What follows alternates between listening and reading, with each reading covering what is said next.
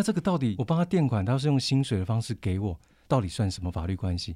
其实我就以前在想哦，公司也不会特别签借据给你啊，对啊，可是要你垫款刷卡的部分，看起来好像又似乎言之成理，但对公司主管来讲，他可能有公关费，可对我们小小的小小的承对我办人员是们这个没有的一。个月就才拿那些钱，然后我还要帮你垫。对对，那下个月还不见得拿得到。如果凭单据不符合，我的妈呀，那这对我来讲是多大的压力？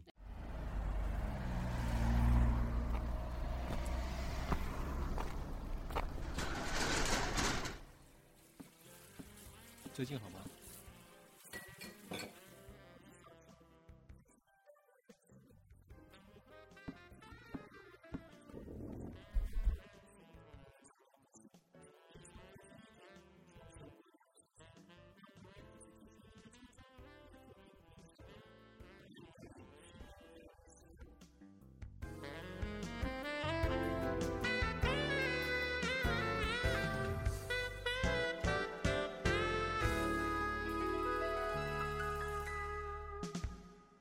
油锅里的四季豆，就像我此刻的心情。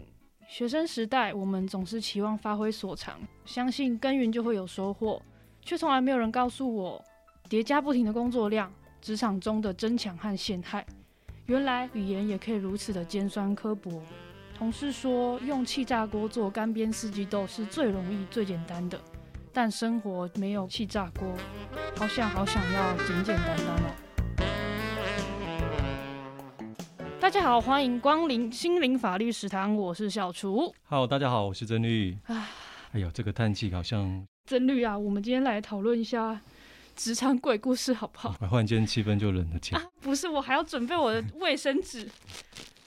啊，我很怕我等下讲一讲走心，可能是因为现在又到了一个毕业季，开始放暑假了，然后就让我想到我遥远的青春，开始找工作的那个时候。开始有鬼故事的氛围了。对，其实我今天真的是准备了很多很多的鬼故事，都来自于我自己。我真的是人生中遇到了很多鬼怪。哇，听起来蛮有感觉。那我们就先看小编要不要先帮我们分享。这个真的是我有无限的故事可以分享。啊，首先呢，就是大家有没有听说过小黑屋这件事情？小黑屋，就是有点像是，如果你在工作上什么瞧不定的事情啊，或者是公司里面有什么人看你不顺眼啊，你的主管就会把你叫进小黑屋里哦，那个我们那我们那个年代叫小房间呐、哦，其实这个东西是由来 对对对，由来已久吗？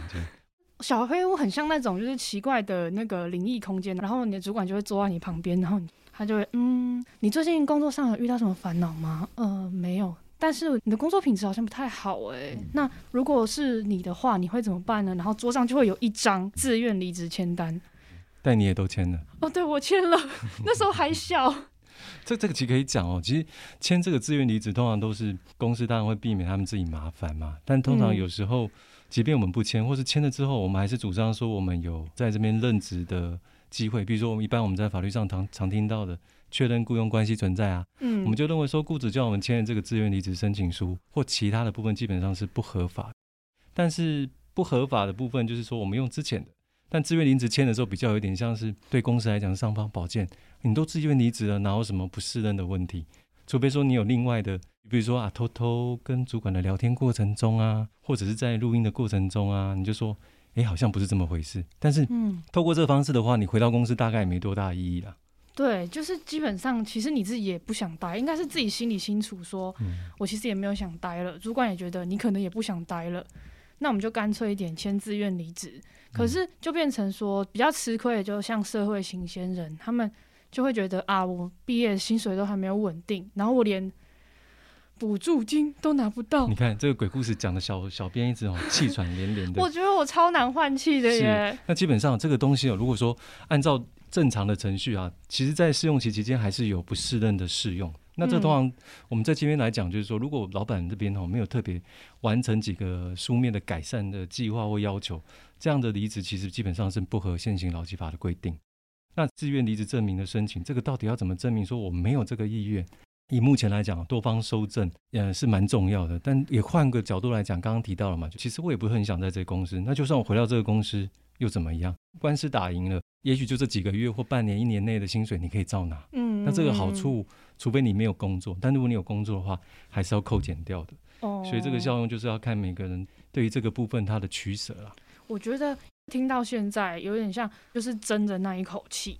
对于工作，我还是有很大的创伤，我会一直记得那种不快乐的负面情绪，反而快乐的东西，我其实记不太得。然后只要在现在的工作还遇到相关的事情，我可能还是会觉得心里不太舒服。既然我们这是心灵法律食堂啊，我们当然除了法律以外，也要讲一些心灵的东西啊。我就会想说，好奇说，小编小时候有没有曾经被长辈啊，因为可能表现不乖，被关在小房间过？嗯，也许是厕所，也许是储藏室，可是那种压迫跟黑暗的感觉一直延续到现在。所以当你在讲这件事情的时候，才会有像过度换气，或是没有办法喘气，甚至那种压迫的感觉。但这个大家可以试着去做面对。那其实面对方式有很多种，怎么样让我们去面对那个情绪？会提到这个问题，刚好也是小编的鬼故事，让我们想到这一块。我刚才好走心哦，刚才听到就是被关在厕所，我以前真的被关过厕所哎。所以我们身为父母，或是即将成为父母的。各位朋友们，千万不要用这种极端的方式让小孩去感受这种状况，不然他的这记忆会跟着他一辈子。哎，所以其实就是我们在职场上啊，遇到的那种可能我们第一份工作就遇到的不适应感或是挫折感，很有可能都会来自于我们自己的原生家庭，对不对？这非常有可能啊，因为其实像我，我我遇到几个例子哦，他是在银行工作的，嗯，他从在职场上的时候遇到了男性主管，基本上对他都非常的好，嗯。不管升迁啊，或是好料的，就少不了他。嗯，但只要是女性主管呢，要么是尖酸刻薄，要么是背后捅刀。所以这个回头来看，就是说，那成长的过程中，妈妈的讲话的方式确实有很大的影响，所以那个记忆是一直在在可能在我们每个细胞里面都留存着。其实就像我们皮肤啊，只要割伤之后，嗯你时常会去抹，它就会产生一个疤痕。哎，我有听说过，就像有点像是神经记忆。有些人就是说失恋的时候，其实也真的会痛，因为你的神经就是有很多很多的感受跟这个人连接，所以你的神经会记忆这件事情。对啊，所以说这可能回归到很多问题。当我们真正式去面对，呃，在小黑屋那个情境的时候，就回到小时候那个状态来讲，当然有很多的心理层面方式可以去解决。那这个部分我们刚刚有提到嘛，所以说其实要透过一个比较深层的沟通的方式去把这个部分做解锁。那因为可能时间我们也没办法在这边讲太多，但是基本上还是有机会可以处理掉的。哦，所以我们其实，在职场就一直面临同样的问题。我可能在这间公司待了一阵子之后，我发现我还是没有办法适应这职场，或者是遇到很像、很像、很像的冲突。这应该就不会只是单纯在职场的问题。对啊，江雪说，他们通常一般。的主管都会认为说，是年轻人吃不了苦啊，对，职场暴力、霸凌啊，我真的有时候会赌这口气。对，我们都觉得你不霸凌我，我就离开。但其实有时候，呃，你你仔细去观察，不要讲观察，你去感受这个人像谁。嗯，那其实不会是在当下的时候，你感觉他像谁。通常都要事后夜深人静，或是你准备要睡觉之前，你去感受一下今天的不顺遂，这个人到底像谁？仔细想一想，他其实会有答案的。那我我看过好几个例子哦，就是说，只要你在离开前一个工作，嗯，你没有带着感激、嗯，感谢的心情，即便在这个部分你会遇到很多负面或是挫折的事情，但这个里面也肯定会有让你有要学习到的功课。嗯嗯，有些叫做负面导师吧。嗯，那负面方式也是叫负面，对，他就专门就是要让你成长。所以有时候在生活中对你尖酸刻薄、对你不好的人，他不见得是你在。也许在另外一个层次来讲，他是在帮助你成长的人。嗯，当你换一个心态、换一个想法去讲的时候，你会不会觉得好像比较豁然开朗，可以理解他为什么这么做，反而跟他的连接就会可以切断掉。所以，其实当你有想到这个人像谁的时候，那也是在催促你说，你要去面对你这过往一直以来的功课。他只是透过不同的人事物去提醒说：“哎，看我，看着我，看着我，赶快把这个功课做完。”所以，其实工作也是一种就是自我修行啦。没错啊。工作就是人生最好的修炼场。像其实以小厨自己的修复历程，我觉得就很鲜明。因为其实我是到了很后期，就是前两年，我才发现，就是自己跟自己父母的沟通的问题，其实出现在我的工作上。我可能会对于他人的误解或是不信任感，而感到非常的焦虑，然后也非常的反抗。听小编这样讲，我就想到还有几个对于我们职场，不管是新鲜的或工作一段时间的来讲。算是比较像鬼故事的氛围的。那比如说，我们跟公司垫款，有吗？公司就是要垫很久，然后等到下个月或下下个月才能够请款。那这个到底我帮他垫款，他是用薪水的方式给我，到底算什么法律关系？其实我觉得以前在想哦，公司也不会特别签借据给你啊。对啊，可是要你垫款刷卡的部分，看起来好像又似乎言之成理，但对公司主管来讲，他可能有公关费，可对我们小小的小小的承对我办人员是们这个没有的一。个月就才拿那些钱，然后我还要帮你垫。对对，那下个月还不见得拿得到。如果凭单据不符合，我的妈呀，那这对我来讲是多大的压力？哎、小编之前，小编之前真的有替公司垫嗯了快要十几万块，然后那时候正逢某一档很优质的股票，就是下修到我可以买得起的状态，我可以买一张。我就想说，如果我那时候就拿到那十几万块，我就可以拥有那一张股票，然后它现在涨了两倍。所以千金难买早知道了，也没有说一定会然后我居。然就是压在公司里面，然后没有嗯生利息。对，那后来公司有给你吧？公司有给我，哦但是就是拖了半年，那但也没有算利息嘛，哦也没有算利。息，所以我觉得其实很吃亏。对啊，这样但我又想到说，因为通常有些公司哦，因为目前疫情的状况啊，所以有些公司经营状况不是那么好，对对，尤其在餐饮业，那公司的薪水有时候就会分很多次发放。对对，哎、我最近嗯有一个咖啡师的朋友，是他就是遇到了公司发不出钱，然后就说、哦我们要有钱的时候再发，也没有跟他说什么时候。这通常是蛮可怕的。对啊就是说我我有时候在想呢，会不会是老板因为反正收入也没那么好，嗯，那是不是用变相的方式让你自请离职？也有哦可能哦。有哎、有哎、所以说各种方法在老板的考量上，有时候当你还不是老板的时候，你可能就没有办法想到他的立场，立场改变呢，利益关系就跟着改变。我觉得太有道理了。对所以基本上我跟你现在是很骂鸡，但哪一天如果说我为了一笔钱或是个利益的关系，势必要有冲突的时候，我们的立场就完全对立了。哦，所以一直以来我们都认为说，老板跟员工就是个对立关系。嗯嗯，那我嗯自己也经历过了好几年的调整，在跟跟员工部分，不管受雇律师或是行政助理或等等之类的，等真的面对这个问题调整之前，人来来来往往的机会很大。那这对老板讲是很辛苦的。为什么你要一直训练新的人去承接哦、自己这也的工作？是一个成本，然后他还是新的，不会，然后就是你要重新教。可是后来，当你去面对这个问题，去看待，就是说你究竟怎么对员工的想法的时候，嗯诶，我发现后来脑袋改变的时候，思维改变了，整个关系就改变了。所以有时候我们面对的问题，好像不单单只是我们想要提到法律问题，心理层面的问题更是大。我记得我们上次在谈到，我们都会记得到那些就是真的很伤害到我们的人事物。那这个东西都会在自己身上很久很久，然后甚至我们可能事隔好几年，我们才回忆起说啊，其实那时候不是我的错，嗯，可是那都已经就是等于过了，你也没有办法求偿，然后你也没有办法去再找到那个人，然后请他跟我道歉。但没关系啊，终于发现了，总比永远不发现来的好。所以我都在想说，我们今天有提到一个问题，就是说，如果说面对这些问题，适度的把自己放小，但我不是鼓励大家说当员工就是要卑微，倒不是这样子。嗯，那个放小应该是在学习一件事情的时候，我们要适度把自己的感觉放小，嗯把别的事情看大，所以你就可以看到很多不一样的事情。所以其实我们在面对这种职场挫折的时候，或者你刚刚提到是不是叫球场的部分，我大概可以解释哦，就是说，那这个部分真的那么重要吗？你如果说主管对你有言语的霸凌，或者说性向的攻击或人身攻击的部分，嗯第一个现场不太可能再像警察一样带一个密录器在身上，对，其实大。家工作的话，都会只想说，我只是来工作的，我根本就不想要再花心思去跟人家攻防战对。但只要持续性的，这个主管比如说持续性的针对你，我最近有遇到也是这种状况，嗯他就是希望你做一个签文，但是在这个千层的文的内容设计，可能法规的认定，嗯，甚至还有其他部门的配合，那这个主管可能跟他的需求的上级或什么有一定一定的被要求，所以他一直在逼迫你签这个文。嗯但这种情形会发生，就是说有一些言语上的失控。嗯那一次两次你可能不在意，但你如果仔细再端详一点，我们或许可以用备而不用的方式，因为不一定说要拿这个方式来主张。不然，当刚刚小编提到，如果说我们要求偿，其实最缺的就是证据嘛。对，在法律上，你就只能讲证据嘛，不管是录音、物证、人证。那通常是物证的部分就铁顶、铁板钉钉的嘛，嗯嗯嗯，人证的话你可以套嘛。所以我们讲的都很直白。所以这部分你要真的求偿，而且还要考虑时间的问题，哦，因为时效的问题就只有两年啊，损害赔偿就只有两年。哦，只有两年，哇，对而且你还要去证明哦，你的身人格权有重大损害。这怎么讲？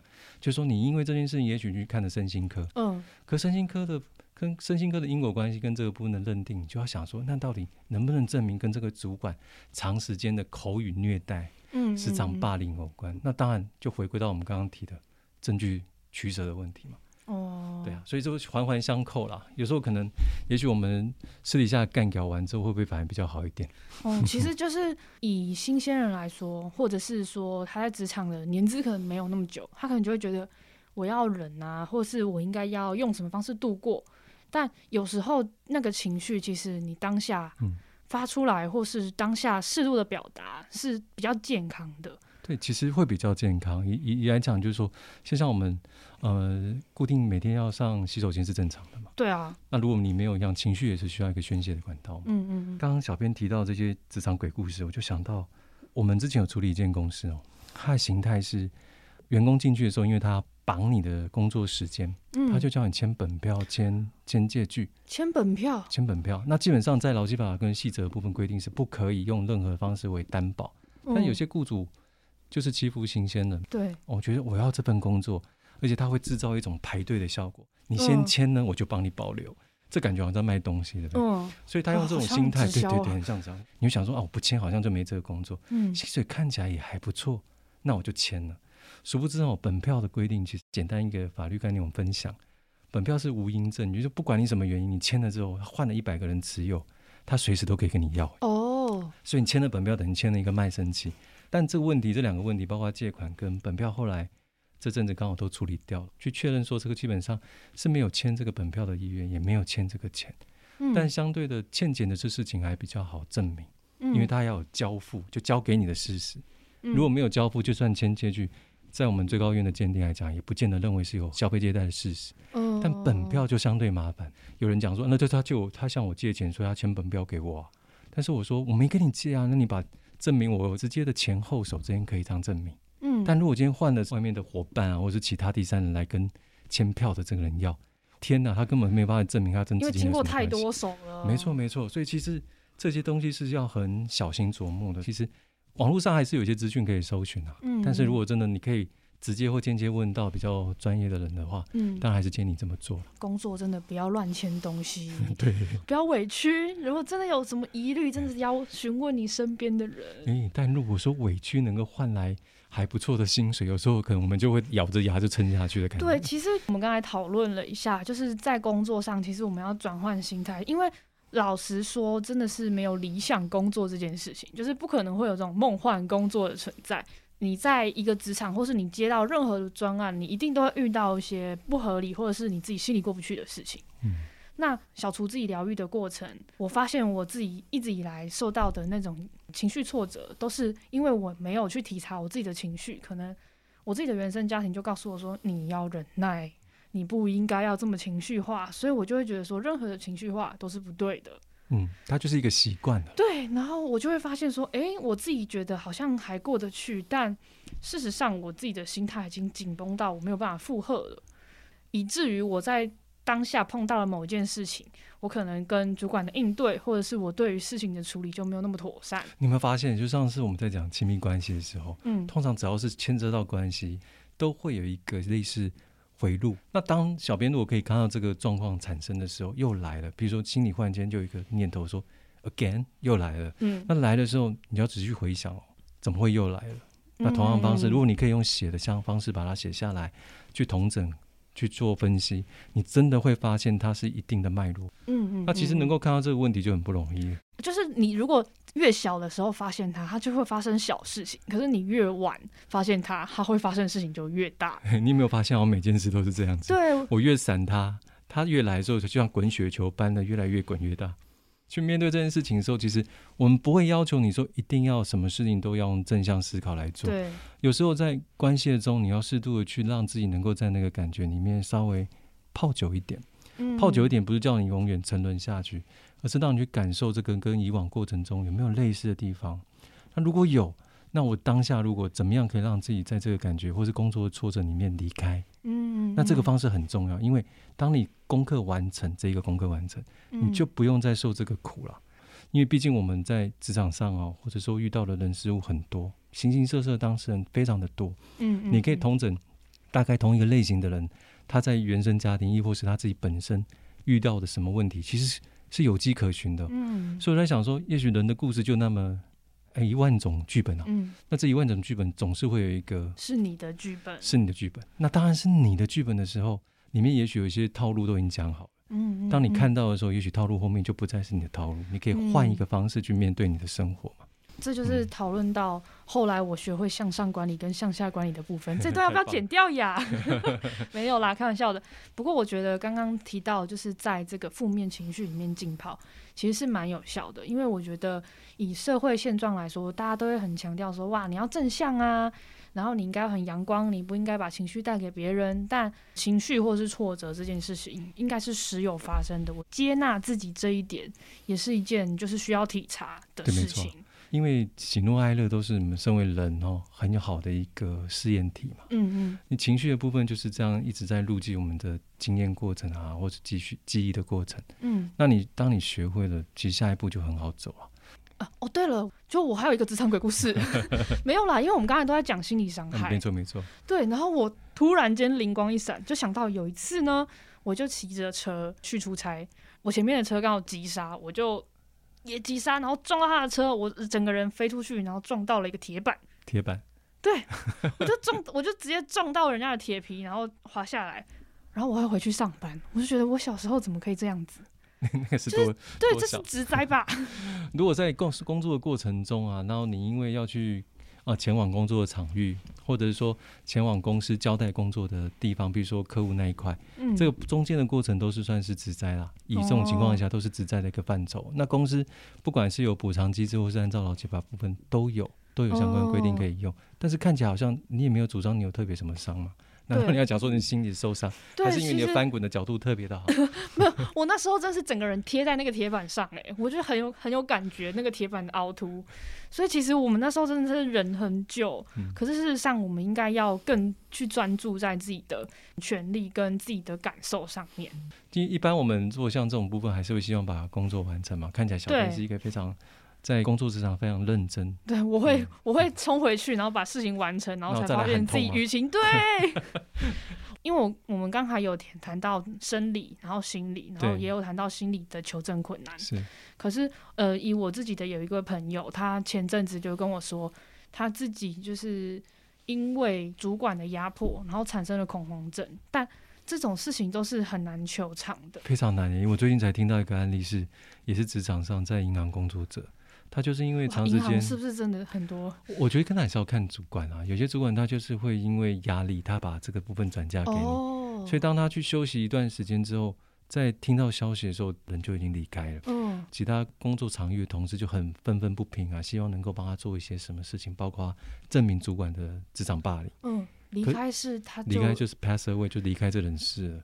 所以说，嗯，你说他这个部分完全归纳在这个主管吗？我必须要很真诚的跟各位分享，就是说这样子的类型的案件，你要走到法院去跟这个主管，甚至说主管的公司，比如说银行做一个连带责任的求偿，你要证明这个因果关系真的有太大的难度了。嗯我们没有任何的职场霸凌的证据，嗯即便有，最多也只有人证嘛。嗯，那这些同事们还要干嘛？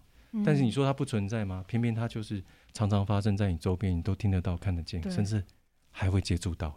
那就是你真的在一个工作环境真的待不下去，以律师会建议嗯说，你就离开这个职场吧，会有更好的地方。其实有些时候，我们以以现在的状况来讲，有时候为了五斗米折腰嘛。嗯，但如果真的这个工作倒也还没有那么糟的时候，我倒觉得适度给自己三到五分钟的时间。我我记得以前我们在分享压力的时候，会有一个方法，像那种大声的呐喊，其实还有发泄，其实是一个很好的过渡。嗯，但不是叫你说要真的去捶打当事人。所以，但如果可以透过转换现在坐的位置，做一个嗯适度的调整，比如说到三分钟到外面去晃个两三圈啊，喝杯咖啡或什么，然后再来面对这件事情，也许当下那个情绪结就不在了嘛。嗯但这个部分还是需要做，说我们下班之后，可能你会有固定的运动习惯啊。嗯嗯嗯，或是跟闺蜜聊天啊、嗯或是吃吃喝喝什么。如果这个部分有帮助到这一块，它都是一个可以都选是一个好用的工具。方法，所对，以都是。不一定要大型的转身，我们可以做一个小型的转身，嗯，现在转身的代价可能会很大，华丽的转身。一华丽就发现怎么好像马上被取代。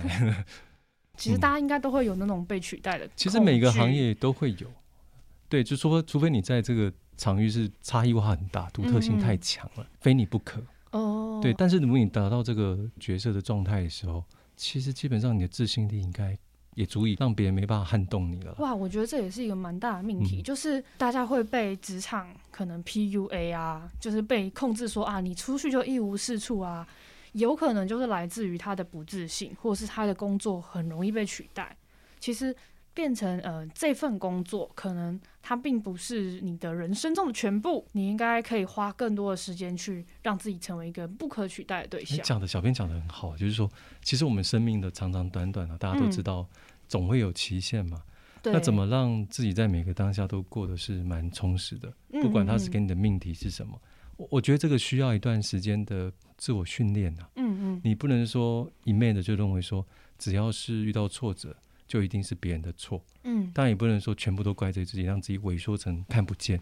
倒也没有办法说马上就是说，哎，你是属于哪一种类型的人？希望你能够把你记忆中哈，你认为说负面的情绪或是紧抓不放这些事情写下来，嗯，它反而会让你他的记忆是深刻的。嗯就刚刚小编刚开始讲的嘛，那种快乐感觉，然后稍稍纵即逝。那负面为什么紧抓不放？我们上次在亲密关系讲，就是人就是有这种特质。对，那只有透过这种特质，我们才能够成长。因为我们是伤痛中成长生物。可以这么说哈，我觉得就就科学统计来讲，人类确实是这种比较特殊的生物。那我们可能也要去训练自己，去注意，或者是去记住那些可能快乐的事情。其实很多这样也是一种工具、一种方法啦，嗯但每一种方式都会有它的极限性。我专想正面的，那其实不太可能嘛。生活中就是会有一些狗屁倒灶的事情，嗯那可能会接续而来。那接续而来，你有可能有办法用一笑置之的方式嘛？也是不太可能了。对。那我们之前像我之前在看《奇异博士》那个电影，觉得一个很好的部分就叫臣服。嗯，所以臣服的定义就是说，你要全然真正的接受当下所发生的任何一件事情，嗯因为毕竟它的定义是我们脑袋给的嘛。那如果说这个定义你定义它是好，它就是好；你定义它不好，它就是不好。嗯，所以臣服这件事情就是说，接受不等于忍我接受，对对对，我可以接受这件事情的发生，哦，但我不需要用忍受的方式。就是你用呃比较舒适的眼光去看它，你可能就可以度过它。可是如果你把它看成跟地狱一样，你就会真的活在地狱里面。没错啊，就是看你什么时候走出来而已。不管从就是成之前的亲密关系嗯到现在的职场关系，我发现一件很重要的事，就是我们现代的人会发生这种问题，有可能是来自于我们很少花时间在自己身上。因为现在大家汲汲营营的嘛，嗯就是说要么就工作，要么就是出游。对，那其实在，在这样的环境内哦，很少会很仔细的去面对自己。嗯那面对自己不是自私哦，嗯，而那种爱自己，我们就想到一个观念，爱自己到底是什么？爱自己不等于自，笼统对它不是。你看哦，自私跟爱自己其实是不等号的。可能说爱自己拿来当做一种消费口号，然后大家就会以为说哇，这个物质上的东西就是爱自己，或者是什么样的行为就是爱自己。对但事实上回归到自身身上，发现这个爱自己的行为到底适不适合自己，其实也会影响到我们职场生活里面舒不舒适的关系。没错啊，当你在做一件事情的时候，你有没有觉得很荣耀？哦，你会让自己发光的感觉，成就感你会觉得一种舒适感。哦。当你在做一种自己觉得很荣耀的事情的时候，嗯你都会觉得这件事情我做得好。哇，我我觉得这个东西是反而是我们，嗯如果今天做这件事情，即便跟主管的意见相反，嗯，但你知道这么做是为公司好的时候，嗯你坚持下去的时候，你就会有这种荣耀感。就是在职场里面打滚，就是快要十年，就是开始要慢慢进入轻熟女的状态的时候，越来越有这种呃坚持自己的观念，其实是比较重要。就是你对这件事情的成就感来源，或者是你对这件事情的认同感，就是这样子。嗯，它其实会对你的工作会有更正向的。我刚刚讲的这一点，就是我们刚刚提到的哦，适度把自己放下、放小、放大了，就是整个公司的未来，嗯或是你推到家庭，就是家庭的总整体性；放在公司呢，就是以公司未来性。其实不要把自己看得太重，也同时是放过你自己。对，没错。我们常会因为意见相左，觉得自己的观念是最正确的。其实事实上，我们忽略到大家整体一起行动，它里面的进度。嗯，没错啊，就是一群人当然走得比较远嘛。虽然说一个人可以走得很快，但是有时候走着走着，怎么剩自己一个人，你也不会很开心，荣耀的感觉就不见得存在。嗯，所以在想说，我们今天进来这个公司，除了说你为了薪水，为了嗯生活，如果对这个公司你本身就是有有了解过，你也觉得说，哎，它是一个我想要付出，甚至让它成长的一个企业，把这个部分放在你的愿景跟目标来讲的话，你自然就会做出一种容光焕发的感觉。哇，说到愿景，我觉嗯。得这个东西是大部分的求职者越来越缺乏的，是啊，有点像是在职场摸爬滚打久了，你身上的理想就会被磨灭掉。嗯我觉得不管换了一个职场，你都要重新去审视你自己未来想做什么。对啊，所以你看，我们讲到这边哦，有没有从小编刚开始讲的职场鬼故事跳脱到，哎，我今天好像可以做一个励志的小编？对，嗯我觉得我今天我现在怎么好励志？我还准备了卫生纸，再让大家听一下。呃，我自己是会在现在去思考五年后自己想要达成什么样的状哦，态。非常很好哎。因为我以前都是找一份工作，我可能就是看这个工作的薪资，看这个工作薪资的成长幅度，然后看呃这个工作的环境怎么样，跟我下班可以去做什么。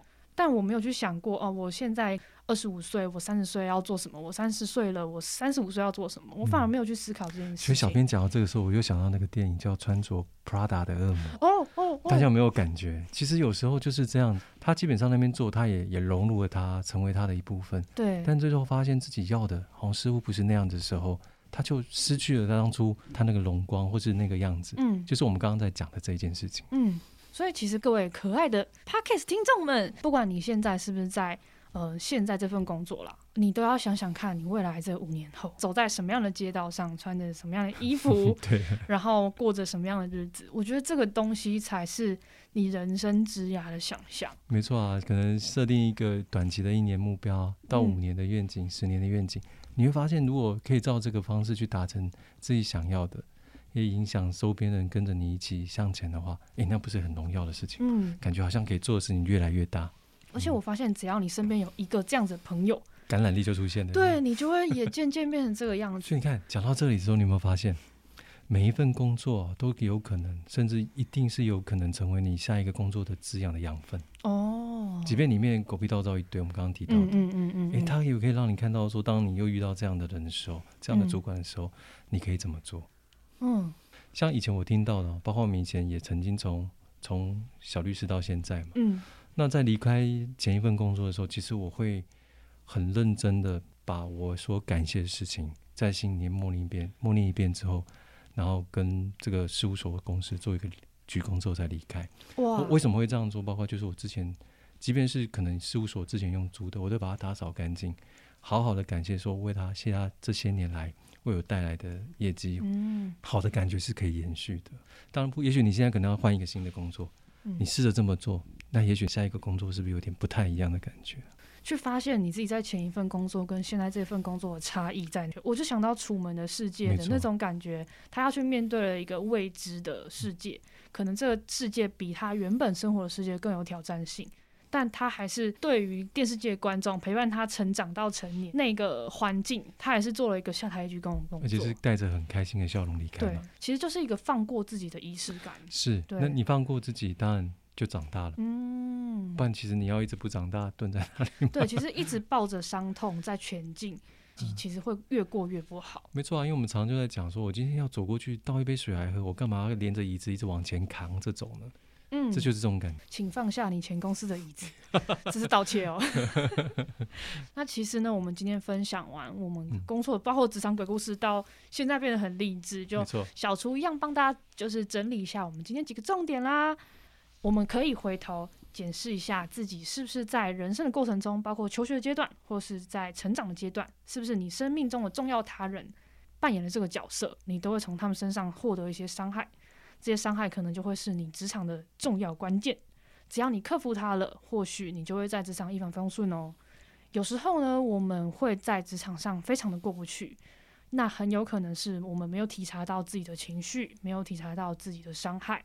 适时的放过自己，并不是说你一定要很奴，或是一定要为公司思考，你只是重新理清你想要的东西。对，当你面对好自己的时候，你就会放过自己。没错，所以放过自己其实也很重要的。那你真的遇到了，不管是实体的伤害，或是精神上的伤害，一直长期的受到这个委屈，你也不乏保护自己，稍微求证一下，然后留存一些资料，其实是对自己的一种保障。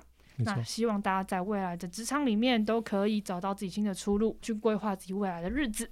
那我们心灵法律食堂就下次再见喽，好，拜拜，拜拜